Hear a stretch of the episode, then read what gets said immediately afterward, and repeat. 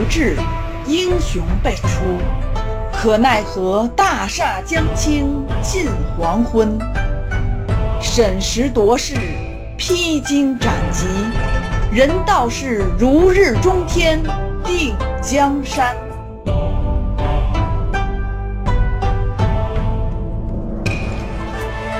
感悟风云变幻与王朝兴替，尽在明末清初那些事儿。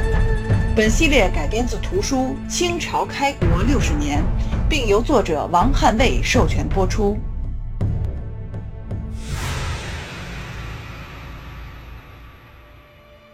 今我大军已直抵宣大，蒙古察哈尔国先为我兵所败，心胆竭裂，举国骚然。彼贝勒大臣将来归我，我往必遇诸途，而众贝勒可多备衣服，以赏彼贝勒大臣之来降者。我师往征大同，今可收纳察哈尔来归贝勒官民，即莫有善于此者。崇祯六年九月，左良玉将农民军赶到武安，同时。倪宠、王普率精营六千兵力前来堵截，河南本地官军也星夜兼程加入战斗。曹文昭也领兵参战，对农民军的合围已经就此形成。照这样发展下去，包围圈中的高迎祥、张献忠、罗汝才、李自成等后来叱咤风云的农民军领袖，很可能。一网打尽，义军主力也就此被解决，余下都是小股不成器的流寇，不足为虑。真若如此，历史将改写，大明朝平了内忧，全力对付外患，胜负很难说。但曹文昭突然被调走，农民军又开始奋力突围。两个多月以后，仍被死死包围，情况不妙。农民军的领袖们十分睿智，充分利用了明朝官场贪腐的特点，花重金贿赂总兵王普，向他诈降。王普是京官，习惯了走人情、收钱办事这个套路，自然上了当，还从中斡旋。停止围剿，上奏朝廷。得到喘息之机，义军加紧行动，于十一月中下旬的一天，冒雪踏上冰封的黄河河面，十余万人分三路向南而渡，于渑池登陆，史称渑池渡或渑池之战。义军从崇祯布下的天罗地网的网眼儿里逃脱，攻克渑池，随即向新安、洛阳进发。崇祯六年十二月，起义军至内乡、南阳、汝宁，就是今天的驻马店，然后进入湖广，就是今天的湖南、湖北，攻克湖北西北边陲、云阳、上京等地。渑池渡之后。起义军开始由秦晋地区进入中原，势力进一步壮大。为了应付起义军的恶化，便于协调指挥，又一个猛人登场了。他叫陈其瑜。崇祯七年（公元1634年的正月），陈其瑜被任命为。河南、陕西、山西、四川、湖广五省总督兼兵部侍郎，专责镇压起义军。陈总督上任后，第一件事儿就是把五省的军事主官，包括总兵、总督叫到一起开会，对剿寇进行了部署。陈总督是个战略家，之前在延绥巡抚任上剿抚得当。擒斩头目一百七十七人，深受崇祯的器重。这次升为五省总督，更是针对农民军的行动和特点做出了全面细致的判断。诸将分领任务，各自办事儿。陈其余得到动向，说张献忠率五营人马入川，攻陷夔州，就是今天重庆奉节。由于地势险要，女将秦良玉又率军追剿，只得返回湖北。然后主力兵分三路，一路进犯均州（今天湖北丹江口），一路进犯云阳（今湖北省十堰云阳），意图由此开往浙川。第三路打算渡黄河进入陕西，进犯商南。陈总督立刻动身，赶赴均州，靠前指挥。并传令陕西巡抚练国士、云阳巡抚卢象升、河南巡抚玄默、四川总兵邓启联合会剿。陈其余命练国士驻军商南，遏制义军向西北挺进；命卢象升驻军防线竹山，遏制其西逃之路；命玄默驻扎卢氏，以断其东北之去路。湖广巡抚唐辉驻军南漳，以防义军向东南逃窜。部署完毕，陈总督带着邓启与卢象升分路夹击，在吴林关、聂家沟、石泉坝、康宁坪、狮子山、太平河、竹林边、京口等地连战连胜，斩敌五千六百多，手下多将。随后分路追击，捉住斩杀多名大小头目。这回围剿非常成功。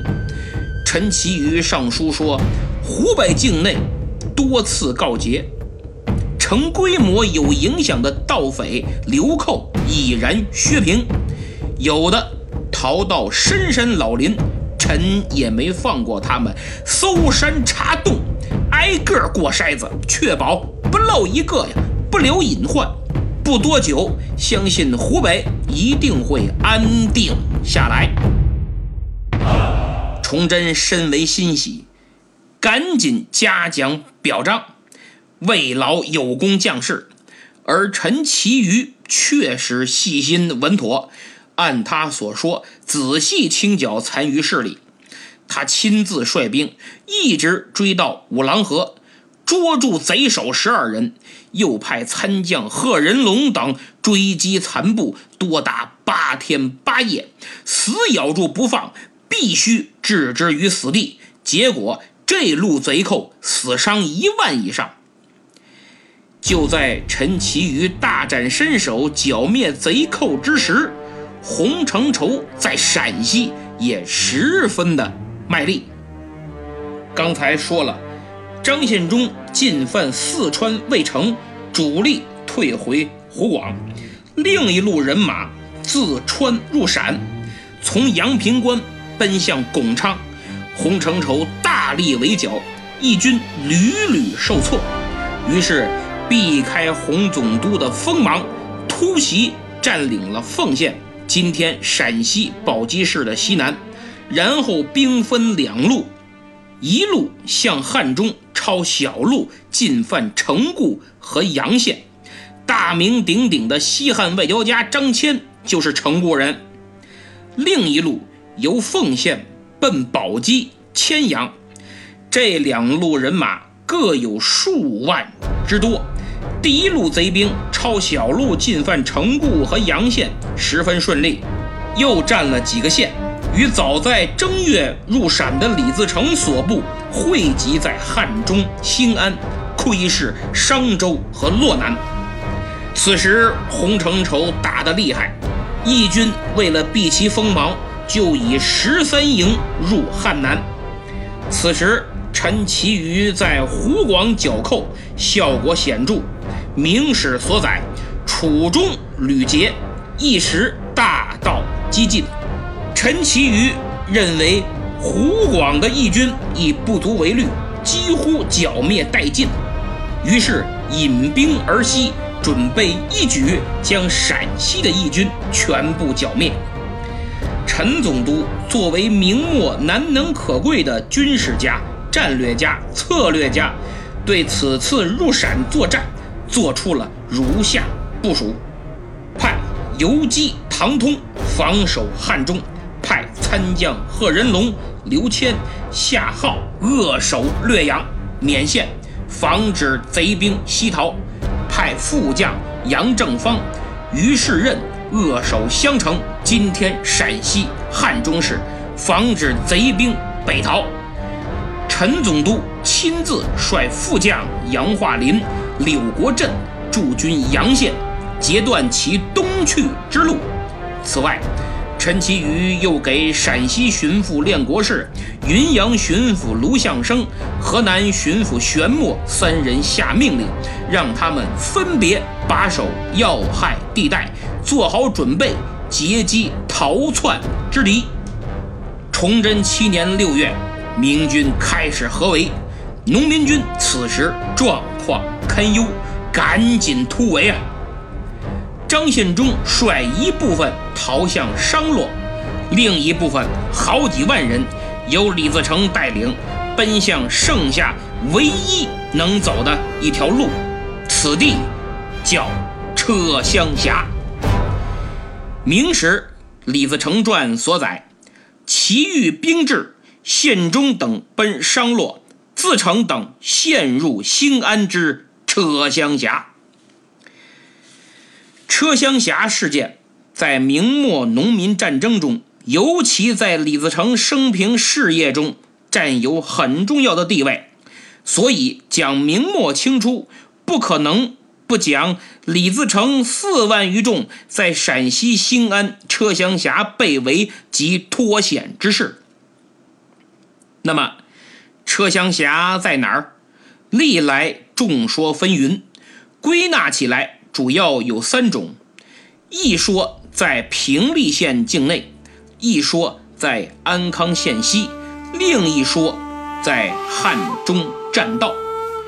先说第一种，著名历史地理学家谭其骧先生主编的《中国历史地理集》。明代陕西省图中，将车厢峡标在陕西省平利县南黄洋河上游河谷，但大多数史籍均言李自成陷入兴安车厢峡，在兴安州。兴安州当时直属陕西布政司，治所在今天安康市汉滨区。当时兴安州管辖汉阴、平利、浔阳、紫阳、白河、石泉等县。如果车厢峡在平利县，肯定会写明平利车厢峡；而写成兴安车厢峡，肯定此地在兴安州的治所附近，不在平利。现在说第二种，安康县西，此说法。源自吴伟业《随寇纪略》卷二中说：“兴安之界曰车厢峡。”然后明鉴一之路就据此推断，兴安之西界是车厢峡。刚才我说了，兴安州治所在陕西安康市汉滨区老城境内。二零零零年以前，安康是县级市，所以兴安西界。等于就是安康县西，但问题吴伟业没说兴安西界还是东界，只说了兴安之界。明鉴一之路怎么就随意推断呢？由此我也发现，中国古人在地理、数字等方面是很不严谨的，以至于古籍中这方面造成了不少的迷雾，所以。安康县西是车厢峡，不靠谱。而且兴安之西都是通向汉中的大道，地形并不类似于车厢峡。更何况按陈其余的部署，游击贺人龙、刘谦下号守略阳、勉县，副将杨正方、于世任扼襄城，他亲率副将杨化林、柳国振驻守阳县。汉中一线是重兵云集，李自成绝不会由兴安向西，那是自投罗网啊！现在来看汉中栈道说，持此观点的大家是著名明清史学专家顾城先生，其著作《明末农民战争史》中认为李自成等人被困于汉中栈道附近，但顾城先生引用的佐证是有问题的，比如他引用当时陕西巡按的奏折，说义军得到消息。朝廷设了五省总督，合力围剿，便窜入陕西，集合陕西的农民军，藏匿于终南山。后来陈其瑜入陕剿贼，义军又得到消息，就准备从栈道进入汉中。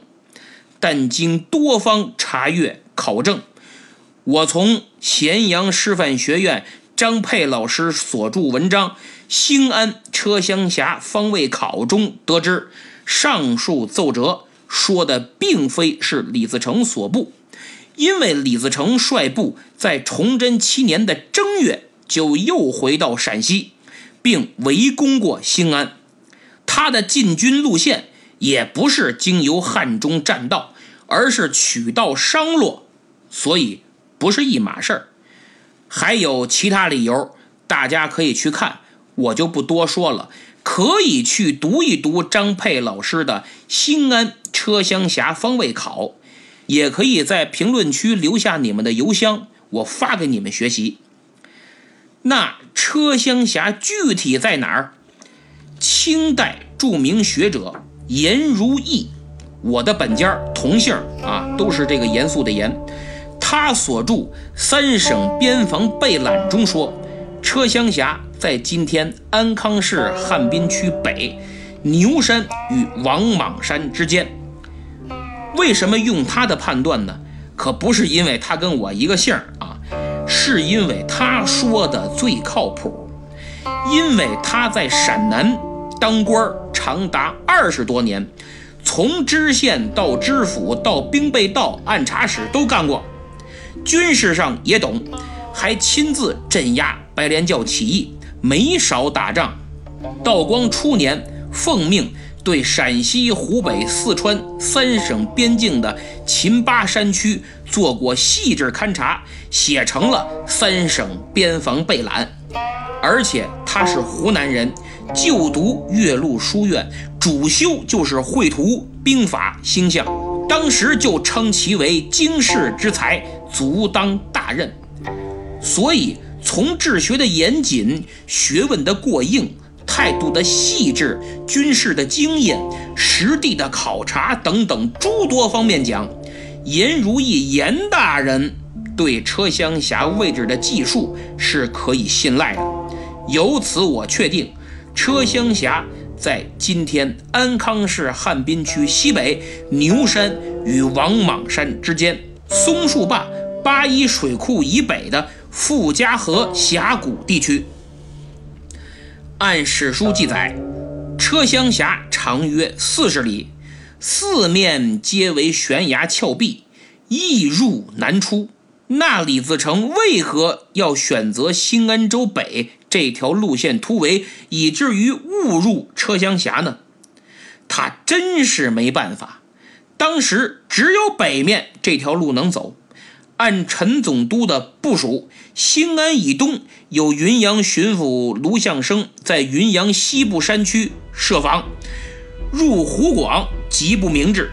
南面与四川相邻，之前义军进入四川，由于地形难走，当地驻军又来阻击，使他们不得不又退回湖广。而此时川军早已严防死守，进入四川。不会太久，必再度折返。那时追兵已到，前后夹击，也断无生路。往西，刚才讲了，汉中一线重兵部署，陈总督亲自坐镇，插翅难飞。往东北奔向商洛，张献忠已经去了，但商洛一线由陕西巡抚练国士重兵把守。义军也占不到便宜，估计中途折返或改道。李自成若再往，明军必会随之衔尾直追，收网歼灭之。所以只剩往北逃，沿傅家河到达兴安、浔阳、镇安交界地区，然后等待时机，趁其不备夺路而出。而且据三省边防备览所载，车厢狭，林幽谷深，艰途亦以伏逆。傅家河一路由山沟中行，地虽幽暗，路颇平移。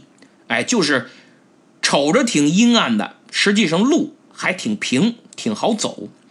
而且兴安州北路可通浔阳、镇安，另有小路可直达西安。由此可知，李自成选择此路突围，不仅为形势所迫，也是出于战略眼光的最佳选择。只是由于地理不熟，气候不利，才被官兵困于此地啊。此时，山上居民以巨石击砸，或向下扔火炬，并用巨石堵住出口，义军彻底走投无路。据《流寇志》卷二所载，连雨四十日，贼马伐除，死者过半，公使俱脱。就是老天爷也来凑热闹，不是有人从上往下扔火把吗？我下雨帮你浇灭了。哎，只是没控制好，太热情了，一下下了四十天。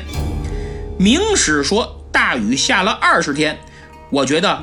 二十天的说法更靠谱，马没草料，饿死过半，弓也丢了，箭也没了，眼瞅着肯定要困死在这儿了。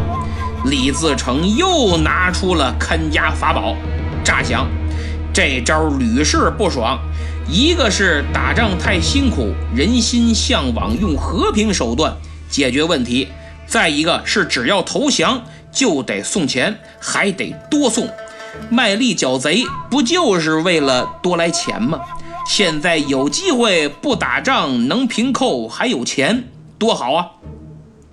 《明史·陈其余传》记载，用其党顾君恩谋，以重宝会其余左右及诸将帅，为请降。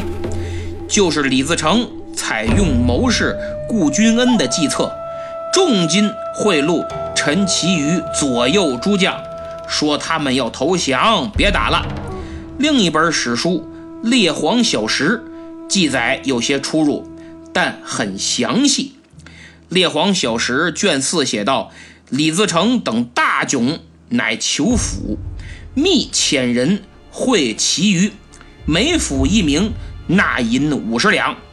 其余立其会，许之。”就是李自成啊，派人秘密接触陈其余，花银子买命，承诺归降，每降一人给五十两买命钱，这可是一笔巨款呀！按史书记载，后来一点人投降义军，共三万六千多人，每人五十两，那就是一百八十多万两银子。好家伙，明朝崇祯年间，一年的国家财政收入也就四百万两左右，这一下最少挣一百八十万两，搁谁谁不动心呢？所以陈其余就答应了，收钱办事儿，准许投降。那么不管哪个说法对，李自成到底给谁送的钱，送了多少，反正最终陈总督。答应了。答应投降之后，陈总督还做了一系列安排。先是清点人数，大约三万四到三万六，人可不少。然后每一百个降民安排一个安抚官监督保护，一个人管一百个人，说明陈其余对降民已经放下戒备，高度信任。更说明李自成等人的公关很到位，装孙子很专业。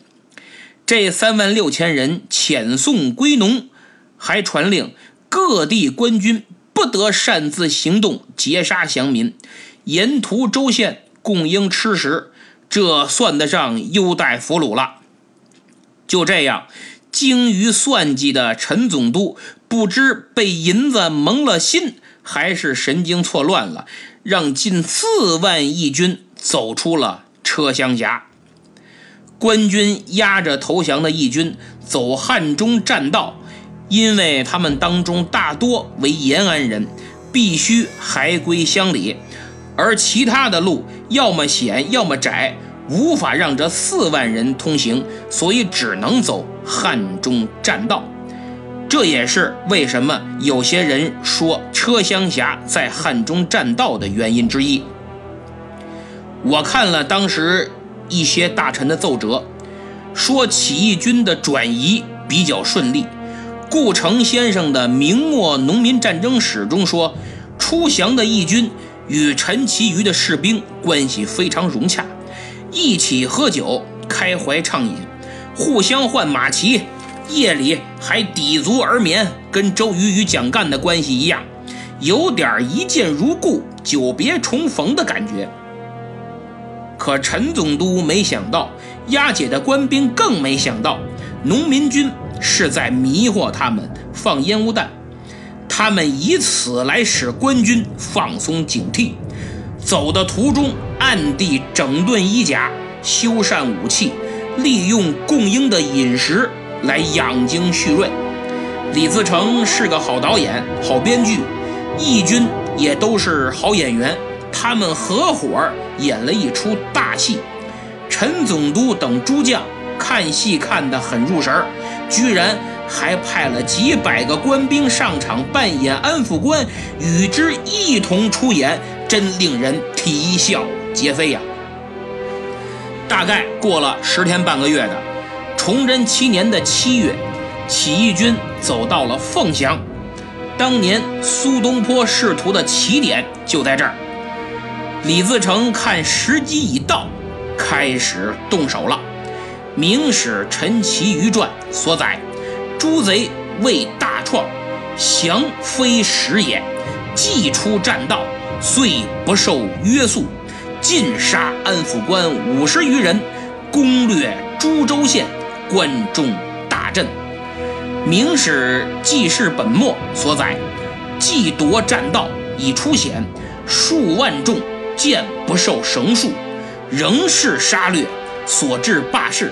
贼遂尽杀监护官五十员，攻陷临游、永寿，势不可遏矣。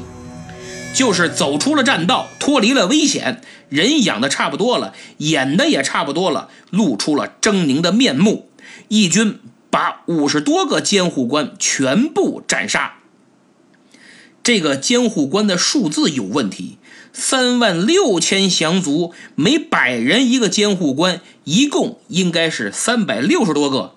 书上说五十，是指一共死了五十，其他见势不好都跑得快，还是说三万六千人分七八批押送？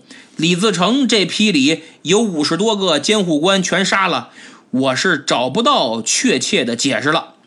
复判的地点。在草梁楼是个驿站，位于秦岭山中，南距凤翔六十里，属宝鸡县境内。确切说，就是今天陕西凤县红花铺镇草梁驿。于是李自成偃旗息鼓，奔着凤翔就摸过去了。他先派了一部分人走到凤翔城下。对着城上明军喊话，说自己是投降的流民，奉总督陈其余之命要进城安置，手里有檄文为证。守城官兵得报，立马识破，这是骗局诈降。我估计是不是有监护官没死，侥幸逃跑到凤翔报了信儿也说不定。守城军士说，上头有令。不许随便开门。这样吧，你们先来点人坠城而上，带着文件，我领你们去见大人，没问题再开门，行吧？这几个义军一想，行吧，只要我们上去，瞅准机会拿下城门，城外兄弟进城里应外合，占了凤翔。于是城下义军一共有三十六人坠城而上。上了城头，就见早有埋伏的刀斧手突然冲上来，尽杀之，三十六个脑袋全被扔了下去。城外义军一看，得，人家早有准备，当然还得装孙子一番，说你们这是干嘛呀？我们投降，奉命至此，为何无故杀伤我等性命？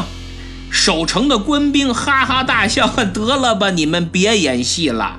我们早已知晓你等诈降，城中官兵、军民、乡绅等上下一体，齐力守城，专等尔来送死。这下完了，凤翔是拿不下了。于是李自成改变计划，这不是离宝鸡近吗？对，去打宝鸡。结果知县李家言也早有准备，久攻不下，只得再次改攻其他地方。这一走其他地儿可是非常顺利。八月，先后攻破临游、永寿等七个州县。崇祯七年的闰八月，陈总督得到消息，赶紧收拾好银子，提兵而至啊！但为时已晚，北至庆阳，西至巩昌。西北至汾州、永寿，西南至周至、眉县，遍地是义军，多达二十余万。陈其瑜急了，这要是崇祯一怒了，搞不好也把我给剐了。赶紧补救吧！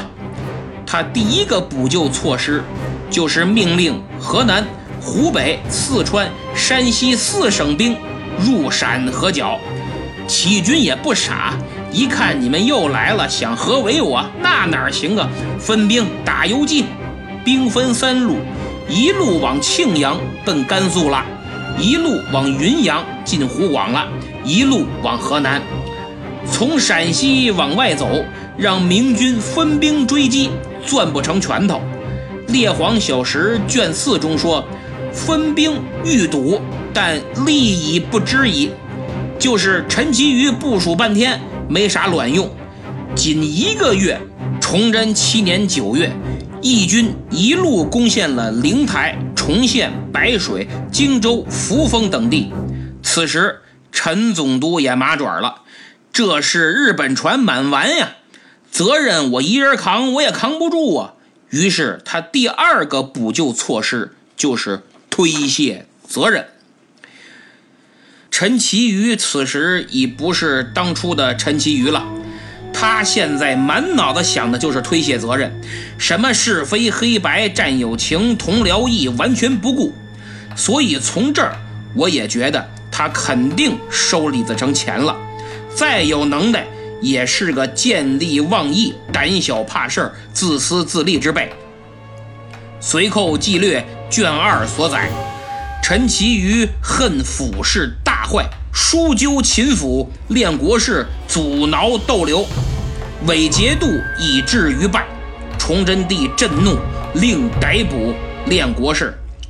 他把责任归于陕西巡抚练国事，说他消极怠工，对招抚怀有二心，掣肘阻挠，结果被一撸到底，下狱论罪。光让练国士扛雷还不够，还得再找人。陈总督又看上了凤翔和宝鸡的地方官，上书说就是他们不听我命令，擅自斩杀归降的农民军，人家为了自保不得已才起义，是他们逼的，等于是官逼民反呐。崇祯本来处理一个练国事啊就不解气，上次让义军从手指头缝溜走过了黄河，这次车厢侠又溜了，查。经陈总督提供名单，锦衣卫抓捕了宝鸡知县李家言，又从凤翔抓了连官带百姓乡绅等抗击流寇的有功人员，一共五十多人，全部下狱。这陈其玉可真行啊，毫无道德底线。这是他招抚失败后的第二个补救措施。但是责任不是你想推就能推的。练国事和那五十多个官民再怎么处理，也不能全代替你。你有你的职责和义务，出现失误了，谁也当不了你的挡箭牌，按律治罪。就好像今天我们有的单位啊，动不动就层层签订责任书，什么领导教育到位了，单位管理严格了，承诺自己落实管理自己的责任，其实不就是领导和单位推卸责任的手段吗？毫无法律效力。员工真出事儿了，必会按律追责。只要有法可依，你签八百份责任书也没用。这次上了李自成的当。就是陈总督的决策失误，明摆着推谁身上都不好使。各地官员实在看不下去了，让别人背锅，你缺德不缺德呀？纷纷上书弹劾陈其瑜。其中最有说服力的就是御史傅永纯。他说，当时李自成诈降的时候，他就在场，苦口婆心劝陈其瑜别信别信，肯定是诈降。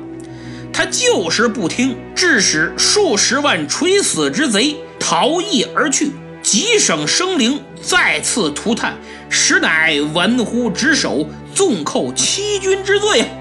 十月，傅永纯再次上书，强调起义军复叛皆因陈其瑜之师，他不准各州县官员有所防御，这才开城一道，州县接连失守。陈其瑜也真着急了，局势大坏，义军再次分散，遍地开花。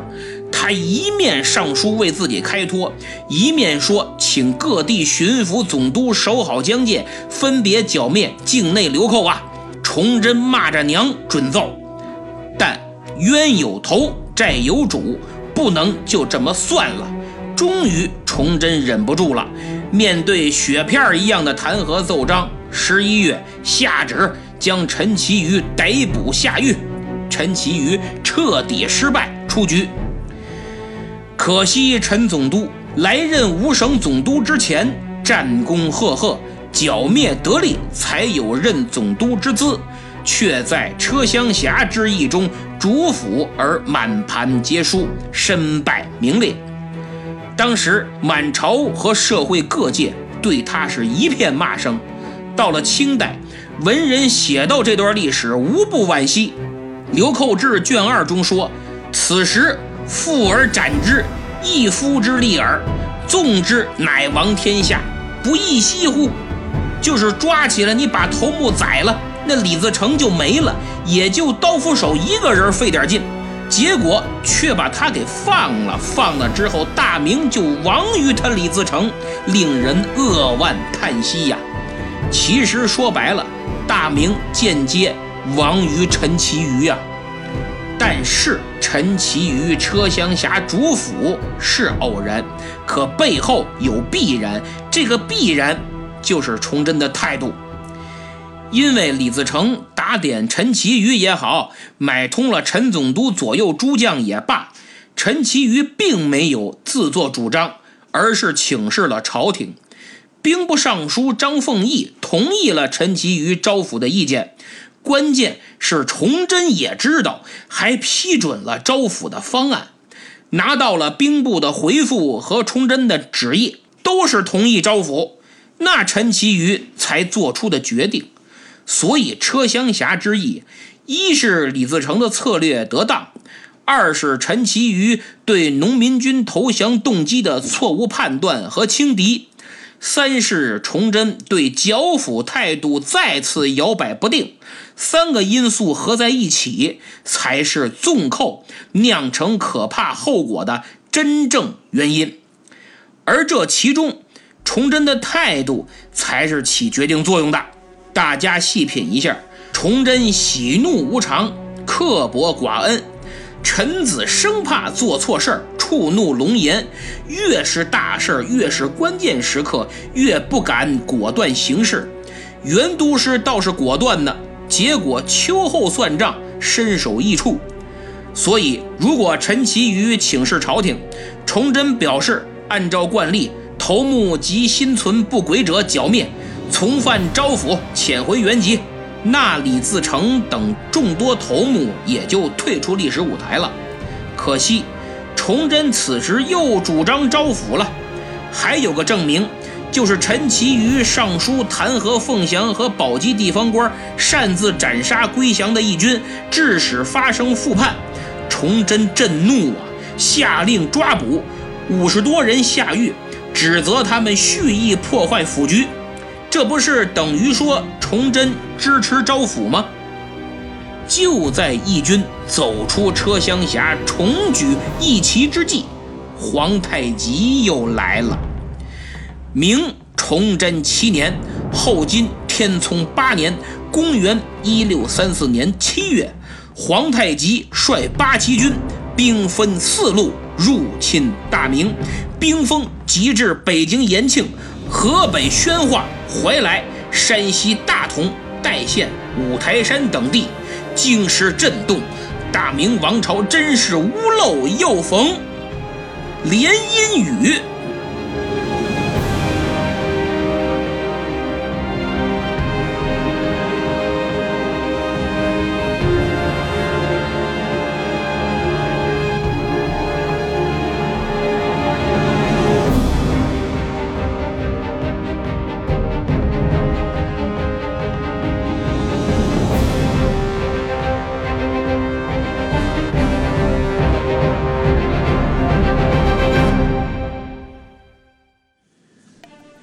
节目听完了，感觉怎么样？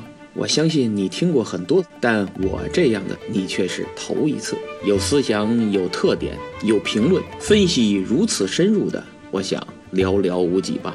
感觉不错，希望你能够为我五连击，就是转发、评论、评分、点赞、订阅，在此小可拜谢了。而且我的节目配乐也是亮点，所以你需要个好音箱或者好耳机。如果没有，请你点击我节目时间轴上的购物车，那是喜马拉雅官方推荐的小音箱，音效很不错。更关键的是，还送一年的会员。今天就到这儿，咱们下次再见。